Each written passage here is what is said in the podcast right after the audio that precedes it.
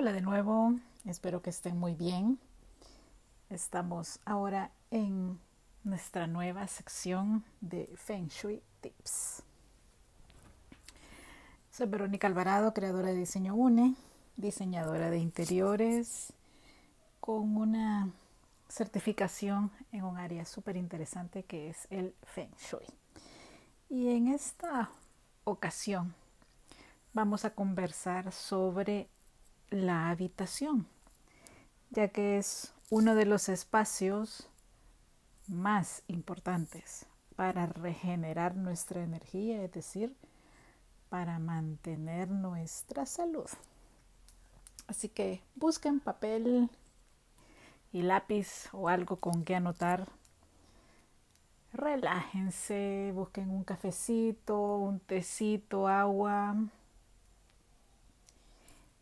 y compartamos.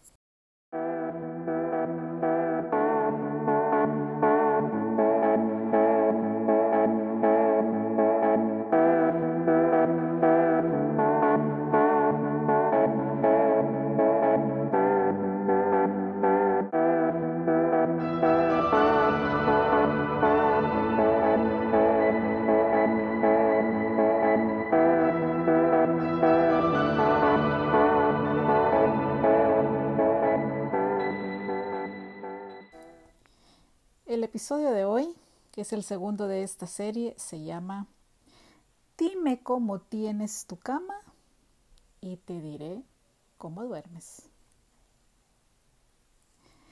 A ver, cuando tú ingresas a tu habitación, ¿cuál es la sensación que te genera? O sea, más allá de saber que es tu espacio de relajación, eh, en algunos casos el, el espacio íntimo, es decir, mi cuarto, mi habitación, mi momento. ¿Qué sensación te produce? ¿Se han detenido a pensarlo últimamente? ¿Qué ha pasado con sus habitaciones luego de toda esta situación? Sigue igual, la han cambiado, tienen ganas de cambiarla en este momento, cosa que sería muy bueno y para eso les va a servir eh, este, este episodio, los consejos de este episodio, para que la vean desde otra perspectiva. Pero sí me interesa que se respondan esta primera pregunta. ¿Para qué? O más bien, ¿qué sientes en tu habitación? ¿Qué es lo primero que ves al entrar? ¿Qué es lo primero que llama tu atención? Y ojo, si tienes en tu habitación también tu espacio de trabajo, ¿cómo logras mantener la disciplina, ser productivo y que la cama no te haga ojitos y te diga, acuéstate? Solo un ratito. Seguramente les pasa en más de alguna ocasión, en más de alguno de los días de la semana.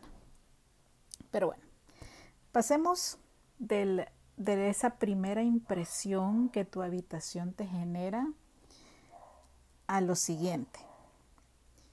¿Cómo es la cama?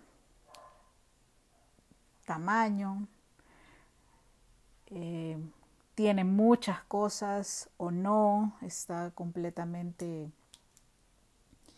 limpia, me refiero a limpia de objetos, o eres una persona que como yo le encantan los cojines y mientras más ve, más le pone, y ya es casi la tercera parte de cojines la cama, o por el contrario, eres una persona que dice no, con el edredón o cubrecama, como le digan en, en los diferentes países, mi almohada o dos almohadas tengo.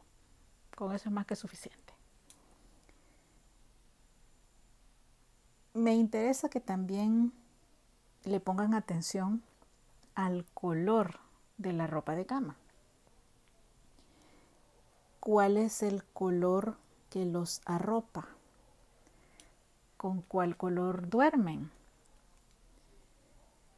Una cosa es nuestra tendencia cromática o nuestro gusto personal en el vestuario, que puede ser muy oscuro, muy brillante a nivel de colores o muy formal, si lo quieren ver así. Otra cosa es el color que decidimos para las paredes de nuestros espacios, para nuestros ambientes. Pero otra cosa es el color que le ponemos a nuestra cama. Más allá de que si combina o no con el resto de la decoración de la habitación,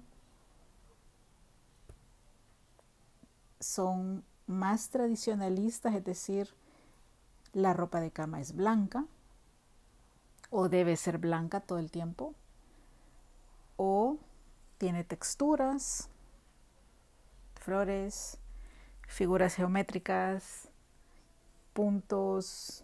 ¿Cómo es tu ropa de cama? Analiza el color. Analiza dónde pones tu atención al momento de elegir tu ropa de cama.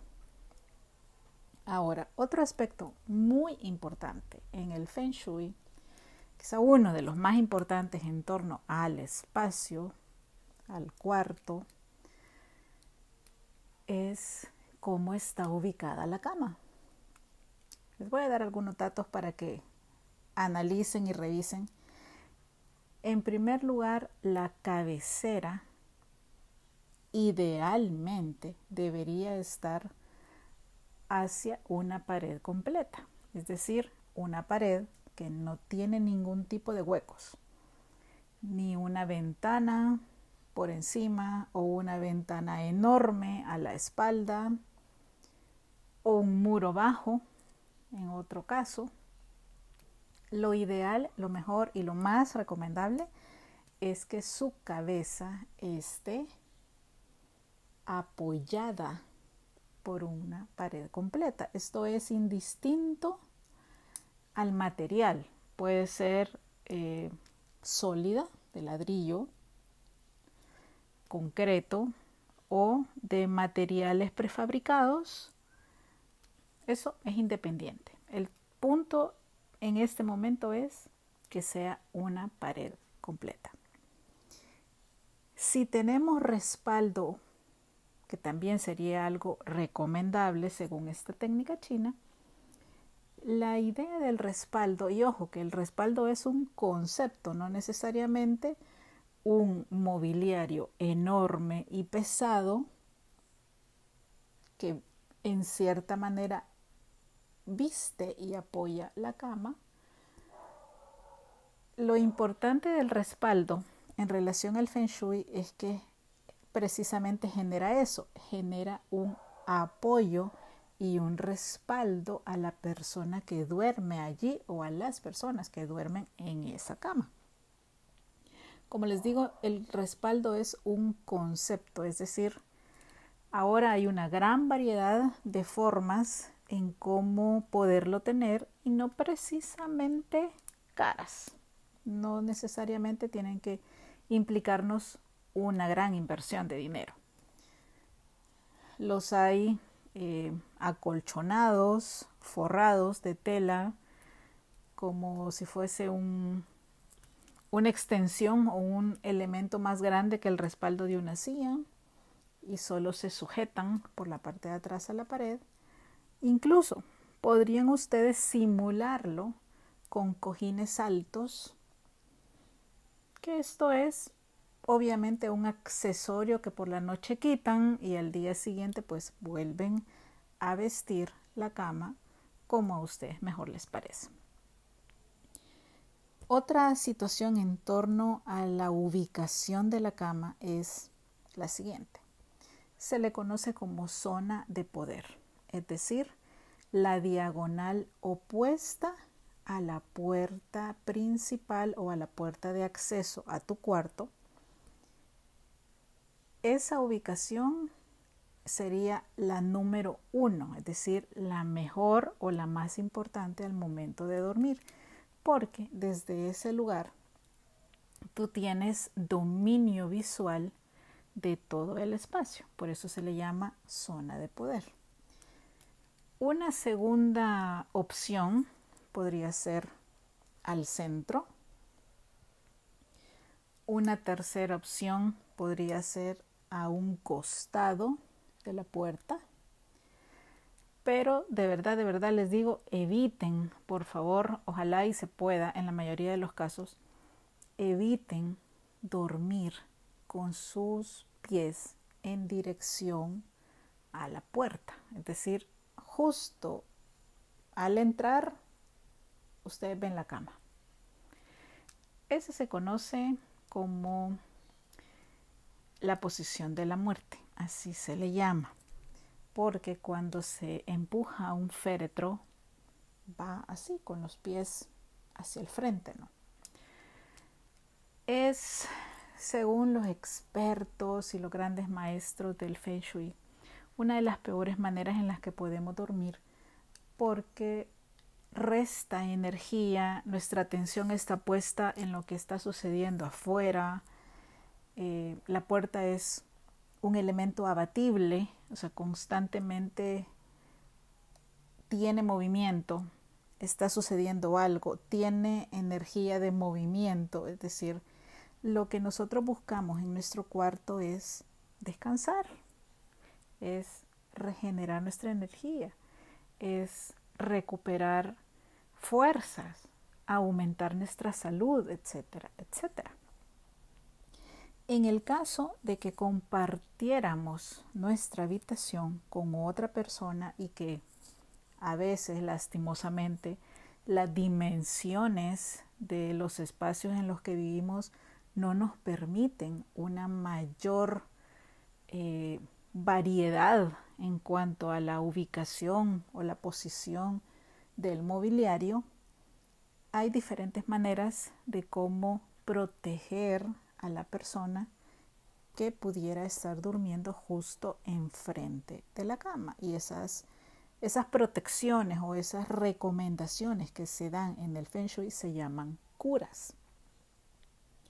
Dependiendo de cada caso, porque sí es importante ver a nivel fotográfico o presencialmente eh, cada lugar, así es como se generan las mejores recomendaciones. Recuerden que aquí en este podcast yo les doy tips a nivel general que pudieran favorecer más a unas personas que otras, pero si ustedes me quieren escribir a través de las redes sociales de Diseño UNE también lo pueden hacer o en mi correo que se los voy a dar pues al final por si quieren hacer consultas puntuales también lo podemos ver.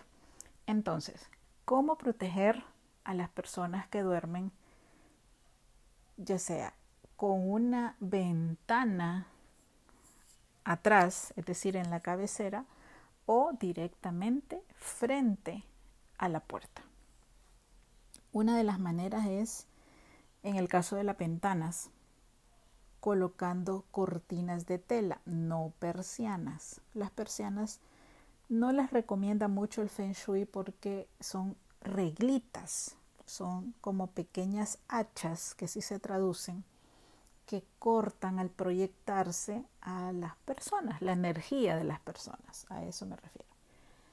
En ese caso, las cortinas de una tela más pesada, no tan transparente, pudieran frenar y hacer una barrera visual que complete el espacio faltante en la pared.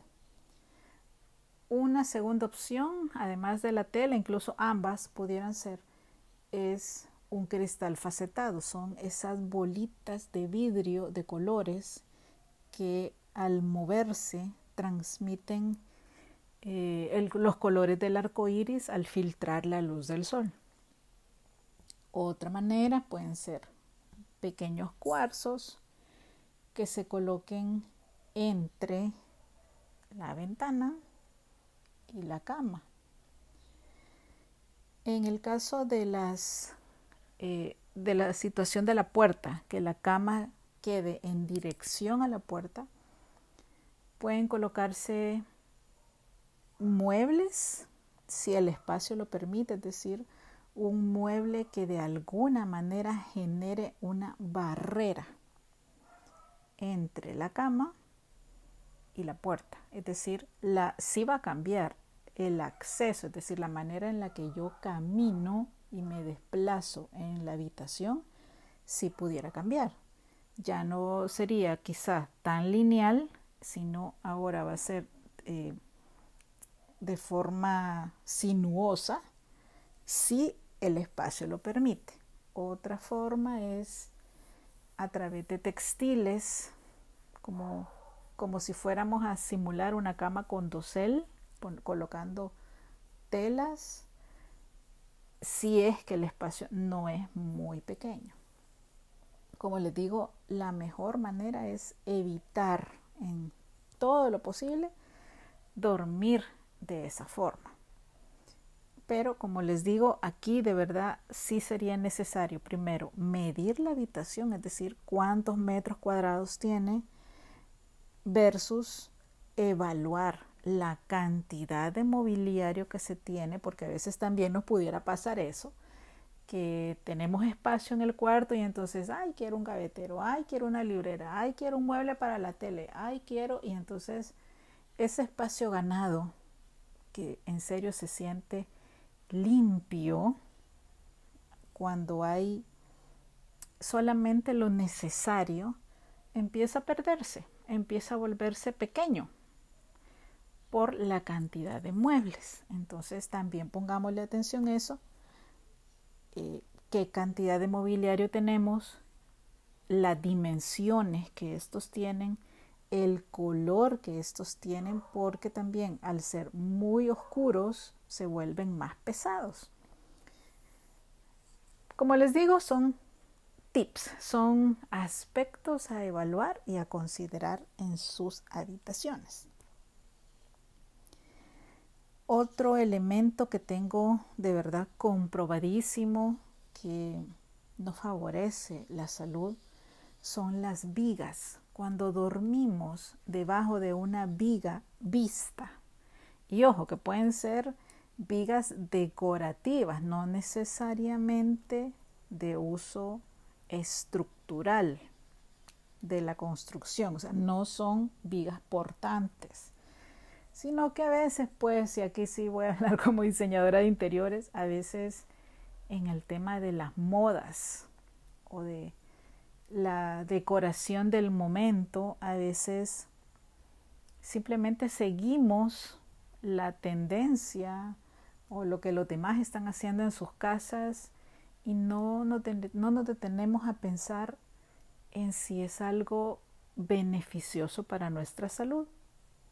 Recuerdo el caso de unos clientes hace algunos años que habían colocado en términos decorativos en una habitación de tamaño mediano unas vigas enormes, eran unos troncos literales, en serio, no les exagero, eran unos troncos bastante gruesos, entonces los atravesaba ellos, era la habitación matrimonial, los atravesaba ellos, pero la que más sufría de dolores de cabeza constantes era la esposa porque la parte más pesada de la viga quedaba justo encima de la cabeza de ella.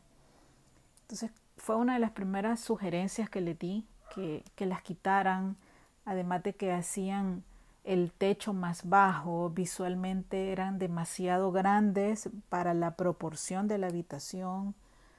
Eh, la verdad yo no las hubiera dejado así el techo hubiera sido muy alto y la habitación enorme, precisamente por el tema de salud. Una vez las eliminaron, cesaron los dolores de cabeza de ella. Así que ojo con eso, vean que está por encima.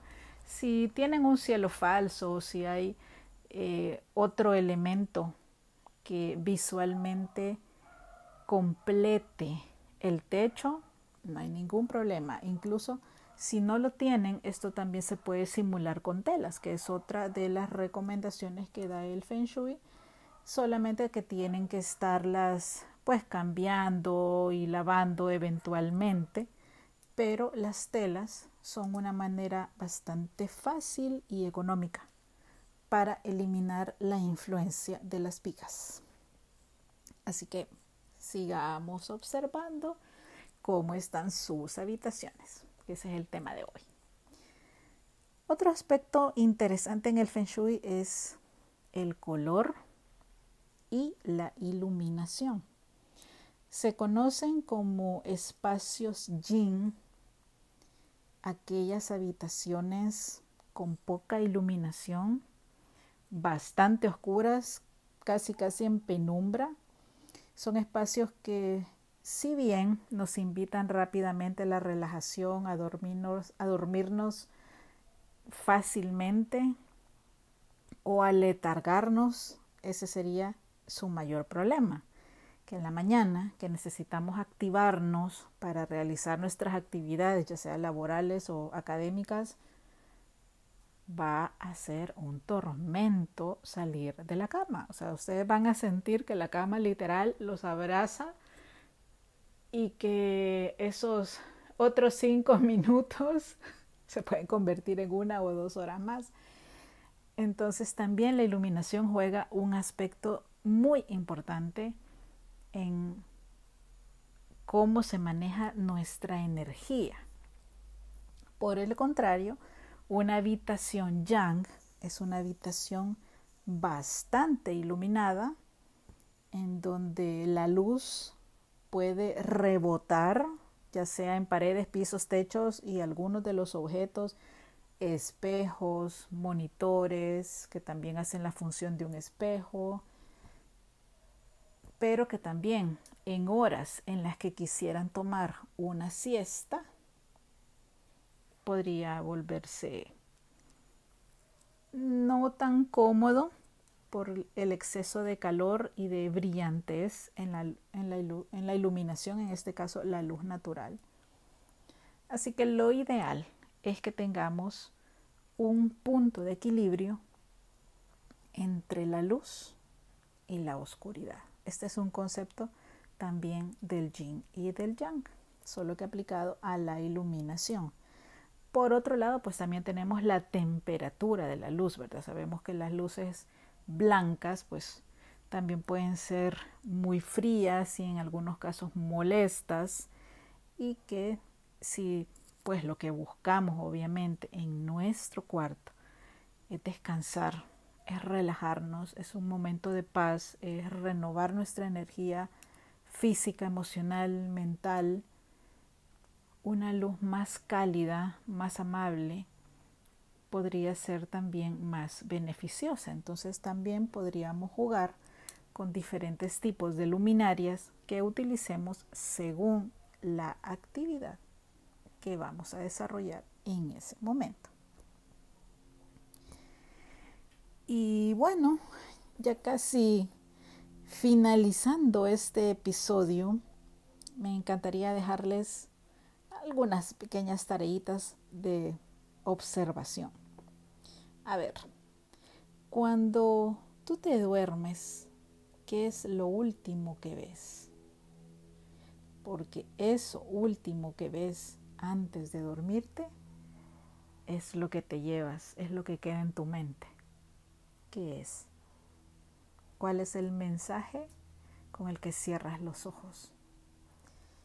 Por el contrario, cuando abres los ojos en la mañana y tú dices, ay, qué rico amaneció, espero que digan eso, ¿qué es lo primero que ves? ¿Qué es lo que te da los buenos días? Espero que estén anotando o más bien observando qué hay en sus habitaciones. Y bueno, en otro episodio le vamos a dedicar más tiempo a los aparatos eléctricos en el área de dormir. Solo les adelanto que para la cultura china o en base a esta tradición china que es el feng shui, no deberíamos tener aparatos eléctricos en nuestros espacios o los menos posibles, porque también generan muchas radiaciones que interfieren con el biomagnetismo normal, nosotros también emitimos energía.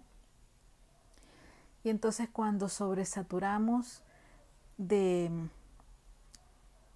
electrodomésticos nuestro cuarto, tele, computadora, a lo mejor dos monitores, yo he visto, bueno, tengo amigos que trabajan con dos monitores, o ahora pues es la tele, el pantalla plana, mientras más grande mejor para poder ver mejor eh, sus proyectos, cosa que está bien, pero si empezamos a sumar cuántos aparatos hay a nuestro alrededor, eso a la larga también empieza a disminuir la calidad de nuestra energía o la calidad y cantidad de nuestro sueño.